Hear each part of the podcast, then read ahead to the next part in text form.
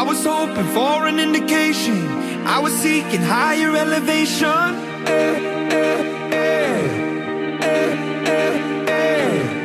I've been shaking, waking in the nightlight. I've been breaking, hiding from the spotlight.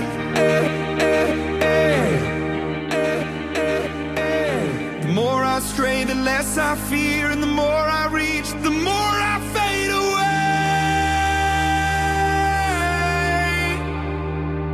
darkness right in front of me, oh, it's calling out, and I won't walk away. I would always open up the door, always looking up for higher floors.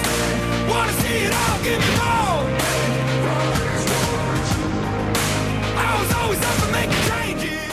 Señoras, señores, ¿qué tal? ¿Cómo les va? Bienvenidos, buenos días y gracias por estar con nosotros una vez más. Mi nombre es Alejandro Munevar y a partir de este momento los vamos a estar acompañando con los diferentes compañeros de tono deportivo a través de un viaje del deporte.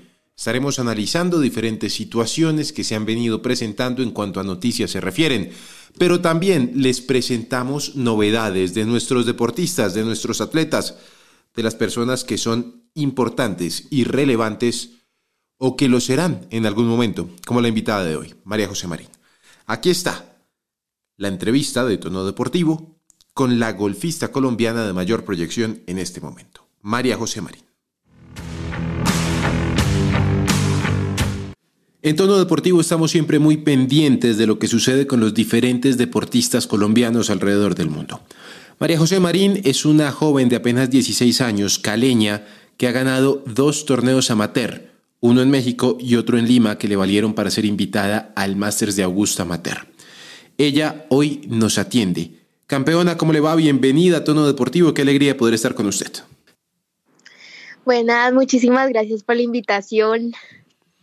Bueno, campeona, cuéntenos usted cómo llega al golf. ¿Por qué llega al golf habiendo tantos deportes para escoger? Yo llego al mundo del golf cuando tenía tres años y medio. Mi papá eh, fue un muy, muy buen golfista amateur. Y como que desde ahí, desde esa edad empezó como a despertar mi curiosidad por el deporte y pues yo a él lo veía haciendo, pues practicando y todo y desde ahí como que empiezo a, a coger amor por el deporte y ya un, poquito, un poquito de tiempo después eh, lo cojo como ya más que un hobby, como un estilo de vida. Precisamente, como ahora es un estilo de vida, seguramente pues su vida va a ir encarrilada con el deporte. ¿Cómo lo ha ido mezclando con el estudio y con ir creciendo como, como una niña normal que tiene sus amigos, que tiene su vida por fuera del deporte? Ese balance entre estudio y, el deporte fue, no va a mentir, fue bastante difícil de, de lograr. Eh, todo cursé colegio normal presencial hasta noveno grado. Después de ahí pues llegó pandemia y todo y me di cuenta que habían formas de hacerlo como más práctico. Eh, descubrí un colegio que me daba la oportunidad de estudiar online 100% y después me daba, mucho, me daba más bien toda la tarde libre para, para, hacer, mi, para hacer mi deporte. Entonces es, así como lo he ido manejando y la verdad he logrado muy buen balance. ¿Y desde que empezó el colegio virtual ha aumentado su rendimiento en el golf? Sí, ha aumentado muchísimo, tengo muchísimo tiempo más para practicar, ya no están a las carreras de que llegar al club, entonces me tengo que ir a esta hora porque tengo que llegar a hacer cuatro pendientes que tengo, ahora me organizo mejor con el tiempo, no me dejan tantas tareas, hago casi todo en clase y ya después me queda todo, todo el tiempo libre y solo me preocupo por, por mi golf. Campeona, ¿qué es lo que más disfruta de jugar golf? Una de las cosas que más disfruto, pues desde chiquita, como digo, es, una, es mi pasión. Me encanta jugar golf. De verdad que eh, volviendo a lo de la pandemia, fue muy frustrante para mí parar, digamos, más bien fueron siete meses que paré de jugar y que era como desespero y como esa de, de salir y de poder jugar otra vez. Después de eso ya retomé mi nivel. Me gusta estar afuera, jugando en el campo, estar con, estar con mis amigas, que esa es otra cosa que también me ha dado el golf, me ha dado unas, unas amistades muy bonitas. ¿Y qué es lo que menos disfruta de jugar golf? Porque, por ejemplo, yo juego tenis y me encanta jugar tenis, pero hay momentos en que no me sale una sola y es cuando menos disfruto. Sí, eh, como, como cualquier deporte, uno y como uno no es una máquina. Hay momentos o hay días en que las cosas no salen como uno quiere y es cuando uno se empieza a frustrar.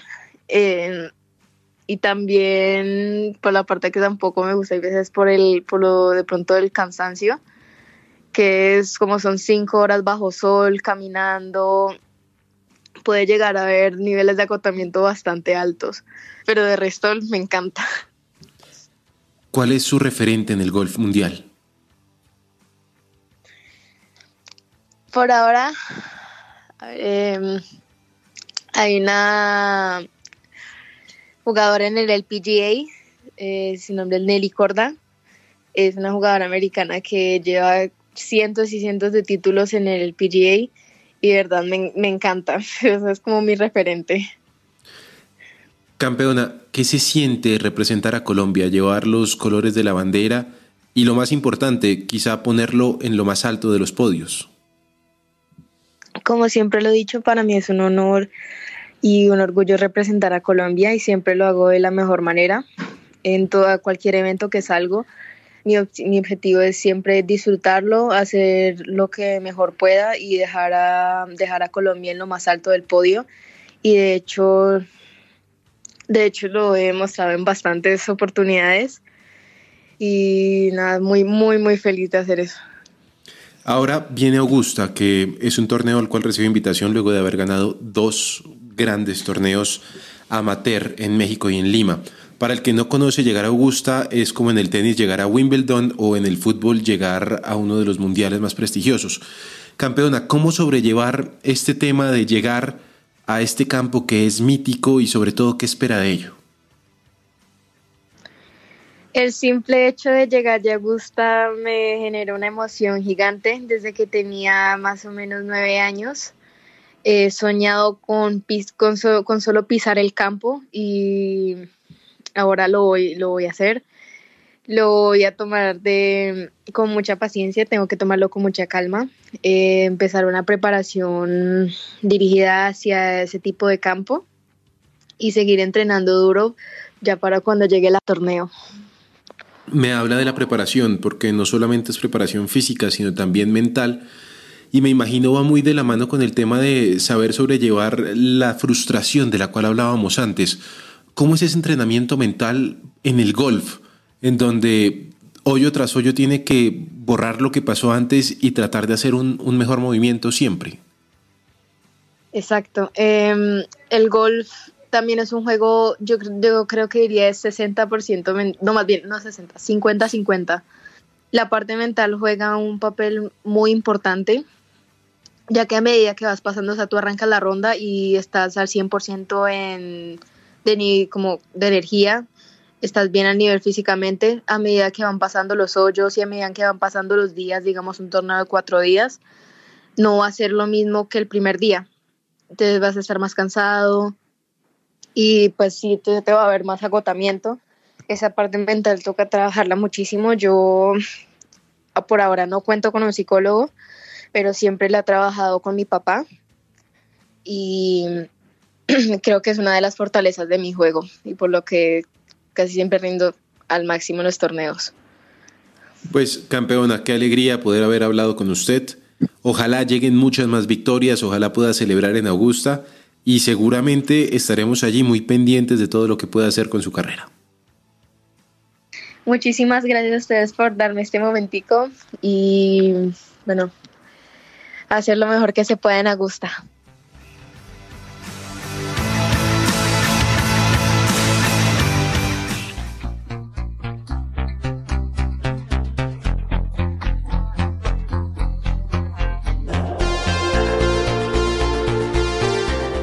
María José Marín, 16 años apenas, el futuro y el presente del golf femenino en Colombia. Impresionante lo que ha venido haciendo. Seguimos adelante, esto es Tono Deportivo. En tono deportivo, gimnasia.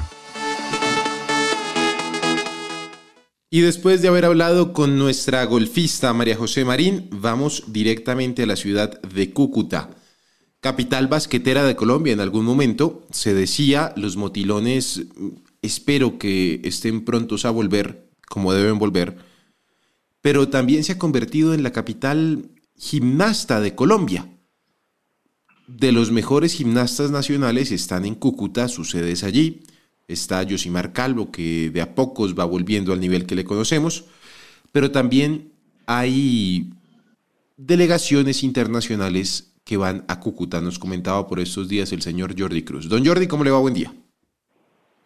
Alejandro, buenos días para usted y para todos los dientes de tono deportivo. Así es, decimoquinta delegación que se encuentra en Cúcuta. Eh, en este 2023 tiene la oportunidad de abrir y una que repite, porque ya ha estado en cuatro años consecutivos antes de pandemia, hablo de la selección peruana. La selección peruana tiene cinco eh, deportistas de categoría femenina y eh, dos son campeonas ya panamericanas, centroamericanas y tres en proceso de llegar a ese ciclo olímpico. Hablamos con el profe Walter Saavedra de la selección peruana y esto fue lo que nos comentó de lo que ha sido esta experiencia de esta selección en Cúcuta. de la selección femenina de gimnasia. Bueno, profe, bienvenido a Cúcuta, bienvenido a Colombia. Hace un mes están acá, ya el sábado termina este entrenamiento. ¿Cómo llegaron, con qué se van y qué objetivos se cumplieron en este campamento? Buenas tardes, gracias por la entrevista. Eh, nosotros llegamos el 13 de enero y hemos venido con objetivos muy claros y definidos, preparar a nuestra gimnasta, a una de nuestras gimnastas para el segundo Campeonato Mundial Junior de Antalya, Turquía, luego a otras niñas para el Campeonato Panamericano y las siguientes para el Campeonato Sudamericano Ace Group y Grupo de Edades. Hablemos un poco de este grupo, ¿qué tiene este grupo en especial? ¿Qué tiene relevante? ¿En dónde está eh, el aporte que se ha hecho para el crecimiento de estas deportistas? Bien, eh, nosotros venimos a entrenar aquí a Cúcuta, eh, guiados por el profesor Jairo Ruiz, que nos ofrece una gran posibilidad de, de, ayudas metodológicas, así como también el soporte de la parte de fisiología deportiva, Luego eh, la parte de fisioterapia. Nuestras gimnastas ah, han venido con objetivos claros, concretos y los hemos cumplido. Hablemos un poco de los entrenamientos. En algunos me comentaba era que era eh, adaptarse a los esquemas, otro era más físico. ¿Cómo han sido esos, esos días de entrenamiento? ¿En dónde se ha hecho énfasis? Sí, eh, tenemos gimnastas con características diferentes en los periodos de competitivos del año. Tenemos a una niña que está lista para el, para el chequeo técnico y clasificar al segundo campeonato mundial, ella está en la etapa competitiva. Tenemos a otra niña que está preparándose eh, en etapa precompetitiva para los clasificatorios a los Juegos Panamericanos. Y las otras niñas que todavía tenemos tiempo de preparación, están en, la etapa preparatoria, ellas van para el campeonato sudamericano Ace Group y los Juegos Bolivarianos Juveniles. Profe, hablemos un poco de la gimnasia peruana, en qué estado está en estos momentos, cuál es la meta en este 2023 para eh, tener en este país eh, la disciplina un poco más consolidada o con más protagonismo. Mire, eh, gracias a Dios, el año 2022 fue un año exitoso para, la, exitoso para la gimnasia peruana porque hemos conseguido medalla de plata por equipos en los Juegos Bolivarianos categoría adulta femenina hemos conseguido medalla de bronce en campeonato sudamericano en la categoría adulta, medallas individuales en los Juegos Bolivarianos en los diferentes aparatos y también excelentes resultados en la categoría AC4 donde participó Galilea Huertas que ganó tres medallas de oro y dos medallas de plata y una de bronce.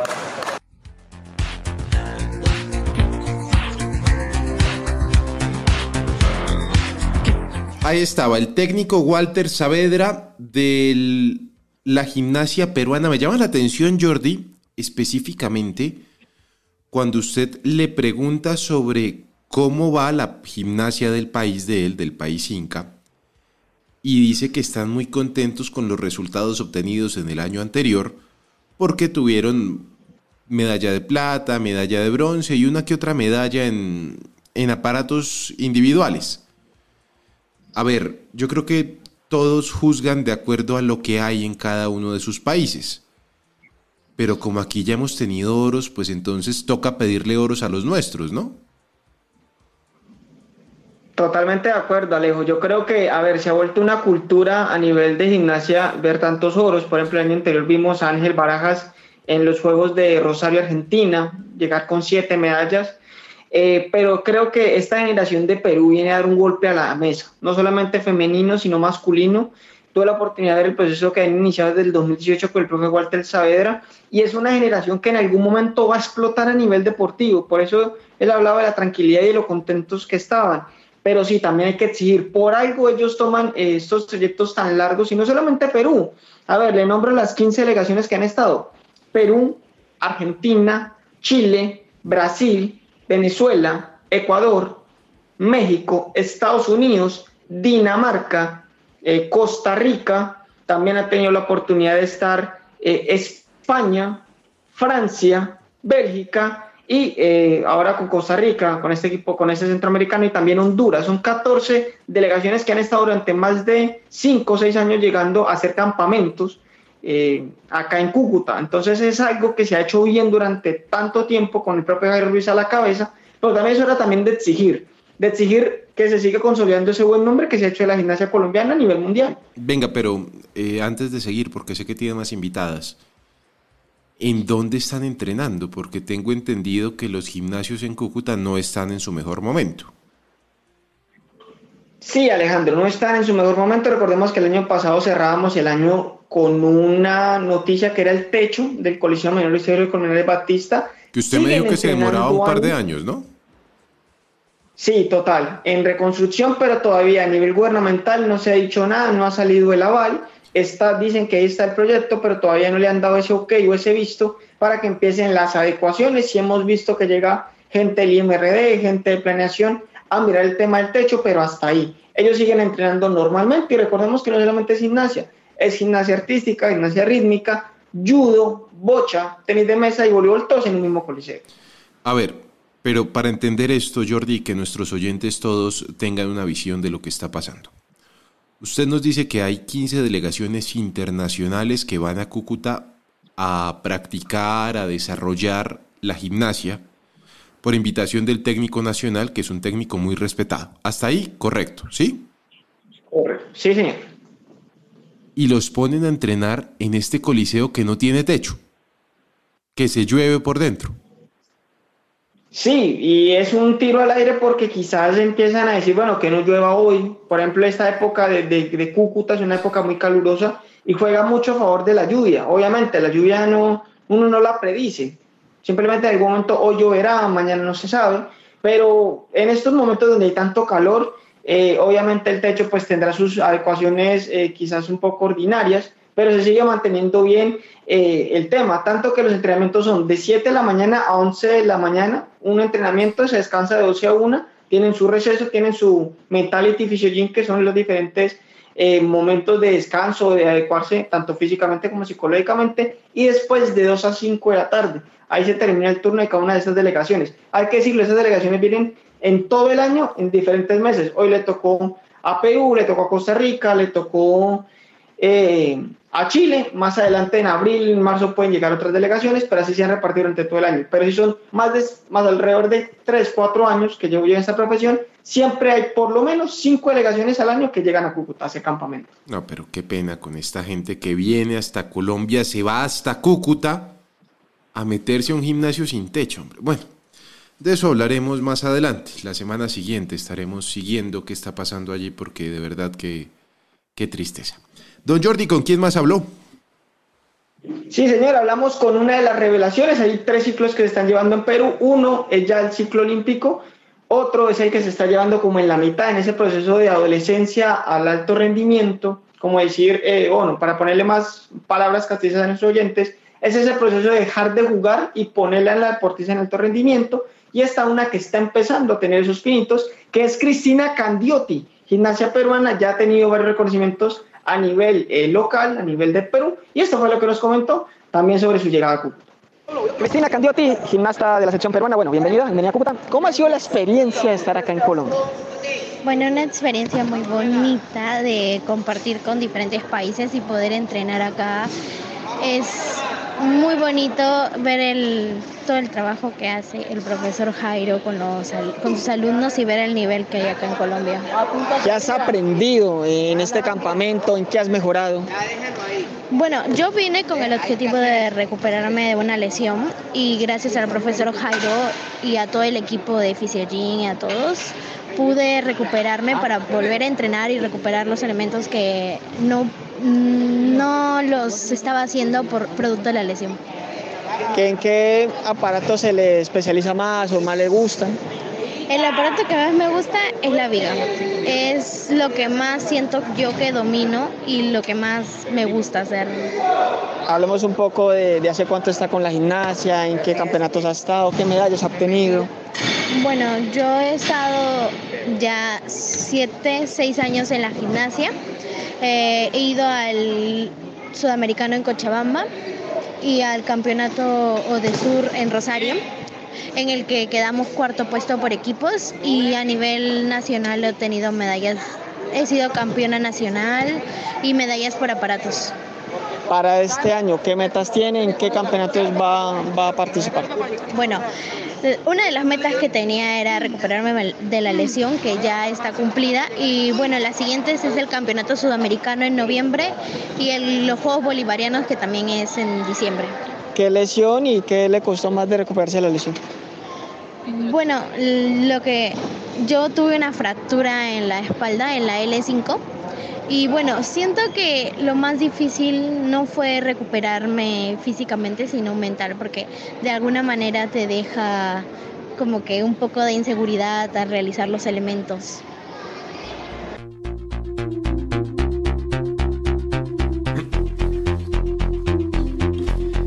Cristina Candiotti, una de las promesas de la gimnasia peruana en tono deportivo de la mano de nuestro compañero Jordi Cruz, que este semestre seguramente estará muy pendiente de lo que pueda pasar en el Coliseo de la ciudad de Cúcuta, a ver si se lo arreglan, porque dice él, llevo cuatro años y cada vez está peor el Coliseo.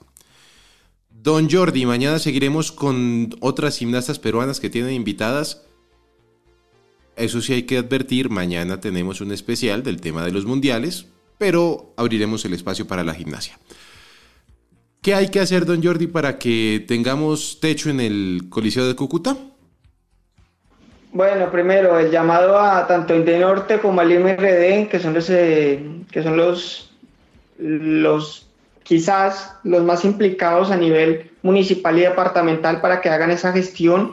Eh, el gimnasio sigue teniendo las mismas adecuaciones de hace mucho tiempo y eso de jugar a que no llueva para que no pasemos un mal rato eh, con los visitantes creo que no es algo sano, y menos si es una capital, como le decía usted Alejandro, que se volvió no solamente basquetera, futbolera a veces, sino ahora gimnastas.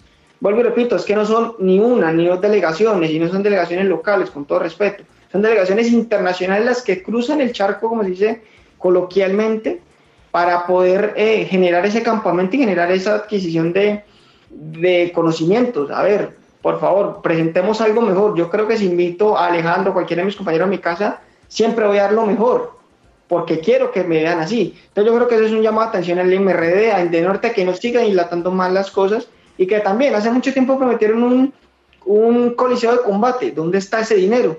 ¿Dónde está ese dinero para que solo sea gimnasia el que esté ahí? Y voleibol puede ser ubicado en otro lado, judo también puede ser ubicado en otro lado. La verdad, eso es un tema para llamar mucho la atención. Vea, ¿sabe qué?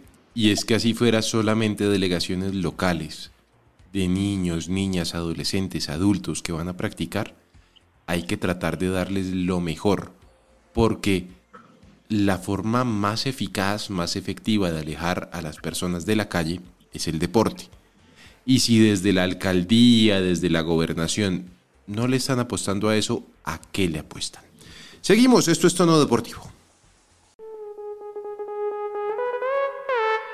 En tono deportivo, ciclismo. Hay novedades con nuestro Nairo Quintana. Estará en territorio europeo. Ya tendrá equipo. Don Omar Pachón, nuestro experto en el deporte de las bielas, nos cuenta. Don Omar, buen día. Alejandro, buenos días para usted, para mis compañeros, para todos los oyentes de Tono Deportivo. Nairo Quintana, como lo comentábamos a lo largo de la semana pasada, y después de esa rueda de prensa que dio en la ciudad de Bogotá, donde anunció que viajaría a Europa, pues bien, ese trámite se está realizando esta semana. El corredor boyacense arribará al viejo continente para tener charlas con los equipos posibles donde puedan contar un cupo. No son todos los del World Tour, hay algunos de Pro Tour de la segunda división, equipos como el Cofidis va a tocar las puertas del UAE, va a tocar las puertas del Bahrein nuevamente, del Astana, va a mirar varias posibilidades y ¿por qué esta semana? Porque el tiempo es perentorio, tiene que apresurarse antes de que empiece el calendario pre-Giro de Italia que estará iniciando a finales de este mes donde se incluyen carreras como la Tirana Adriático y pues otras competencias tanto en el país de la bota como en las costas ibéricas y el Mediterráneo.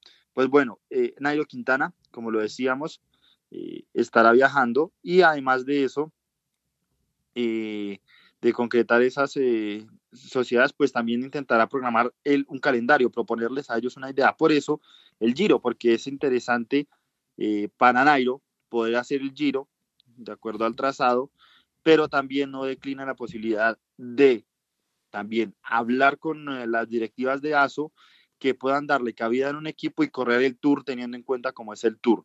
Esto es un poco complicado por la ruptura de relaciones que se generó entre el corredor colombiano y la organización ciclística. En tono deportivo, fútbol.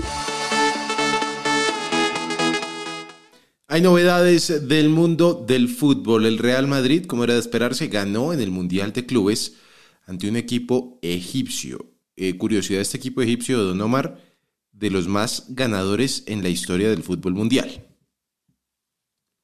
Exactamente, Alejandro, de los más ganadores porque es el rey. Actualmente es el subcampeón del, del fútbol egipcio.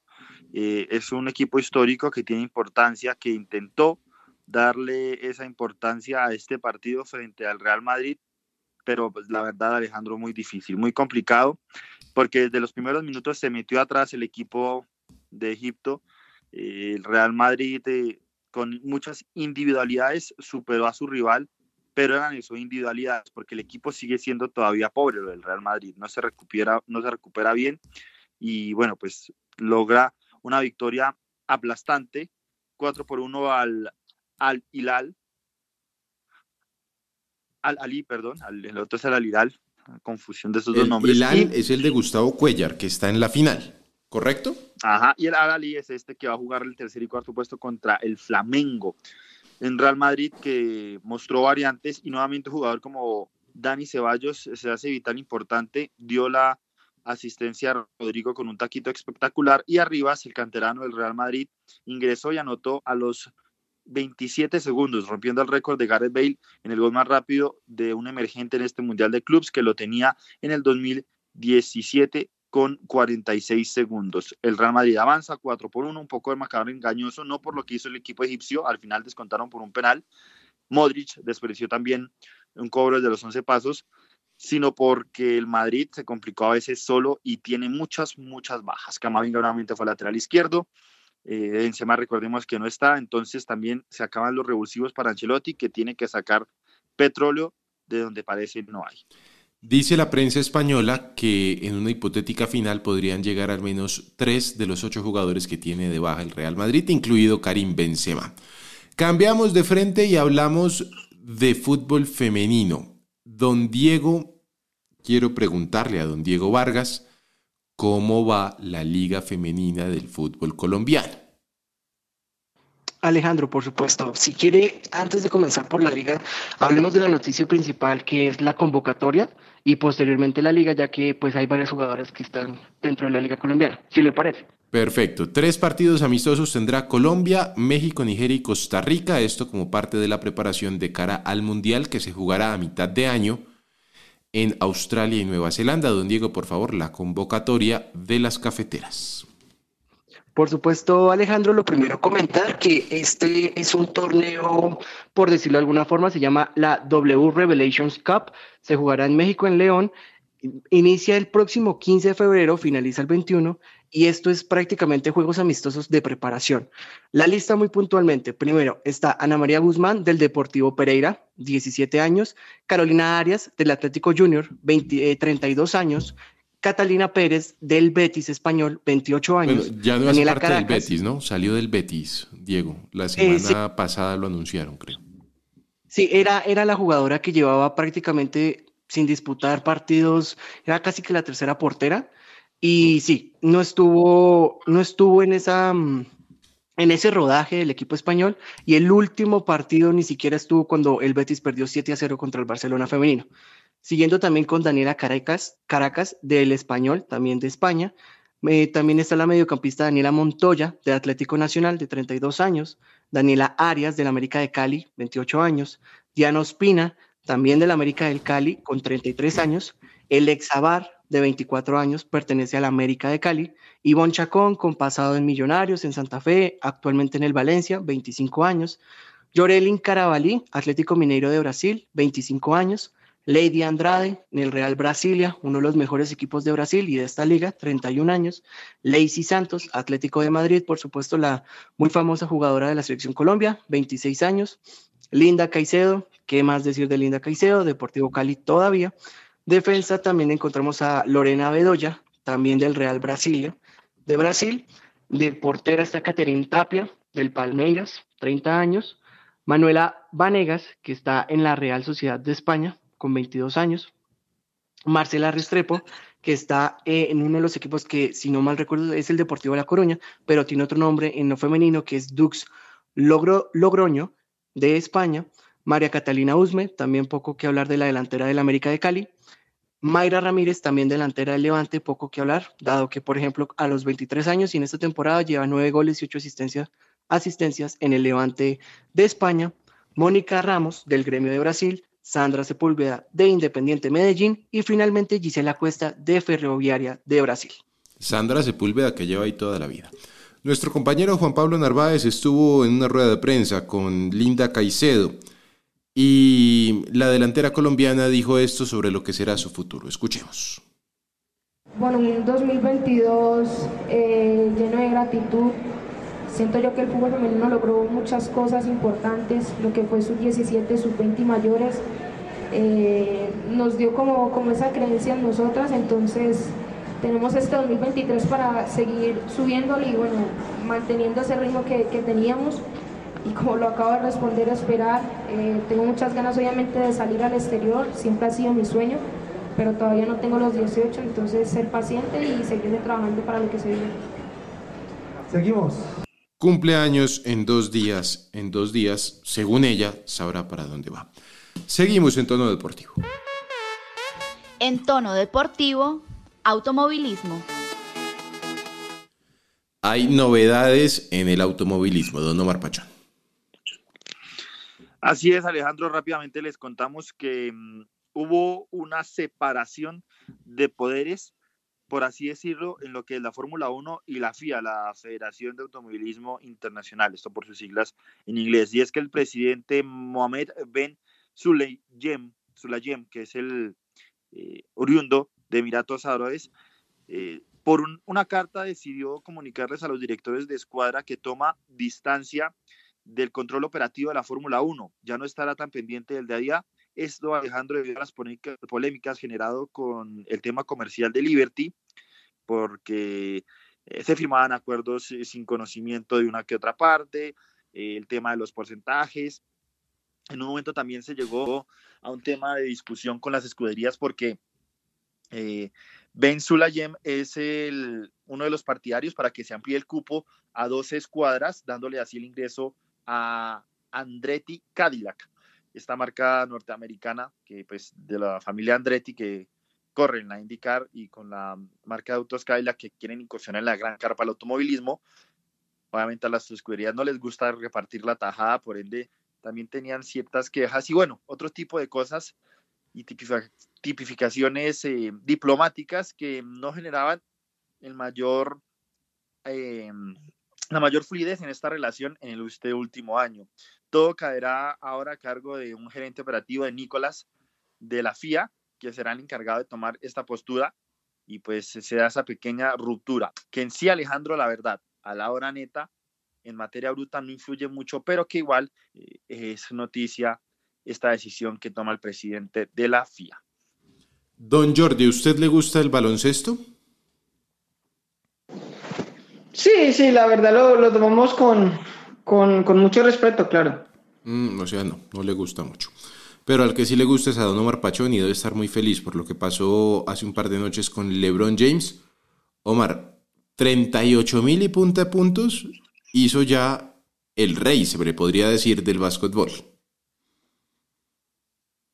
Así es, Alejandro. LeBron James, King James que logra otra marca, rompe otro récord y se mete en esa categoría eh, histórica de los jugadores eh, eh, que ya de hecho él estaba en el Olimpo, pero que con esta marca se ratifica aún más y logró romper esa, ese récord de Karim Abdul-Jabbar, le sobró un cuarto en ese partido frente a los eh, Oakland de, Oklahoma City, en ese partido que a la perdieron los Lakers, pero que en ese final del tercer cuarto, faltando 10 segundos, con ese doble largo, con esa de paso retirada, anotando el punto, LeBron James llegó a 38.300, en ese momento 88, al final hizo una canasta más de dos puntos, eh, se paró todo el coliseo, su familia entró, bueno, aplausos, todo, y acabaron a los 10 segundos el cuarto, al final del partido, pues se dio esa entrega honorífica del balón de parte de Karim Abdul-Jabbar, con el que anotó los, eh, el récord, eh, obviamente el abrazo de un histórico de la NBA, también de los Lakers, que no ha sido el más afable con LeBron, pero pues que haya reconocido la grandeza que este tiene.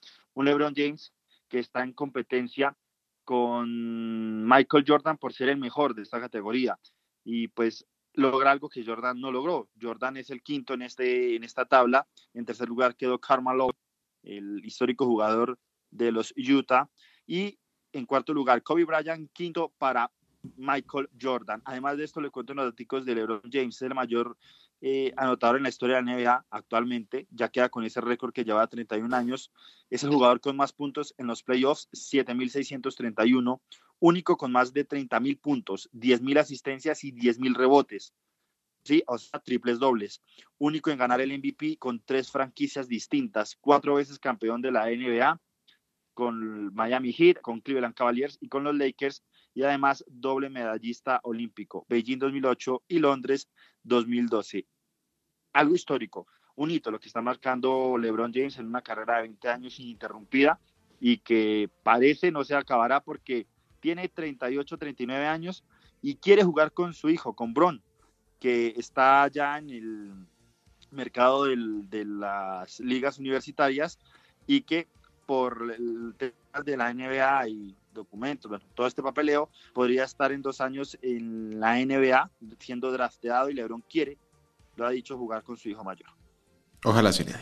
Hasta aquí llega Tono Deportivo el día de hoy. Nos encontramos mañana. Recuerde, mañana hablamos del Mundial, ese Mundial de 2030 que sobre el papel solamente da risa.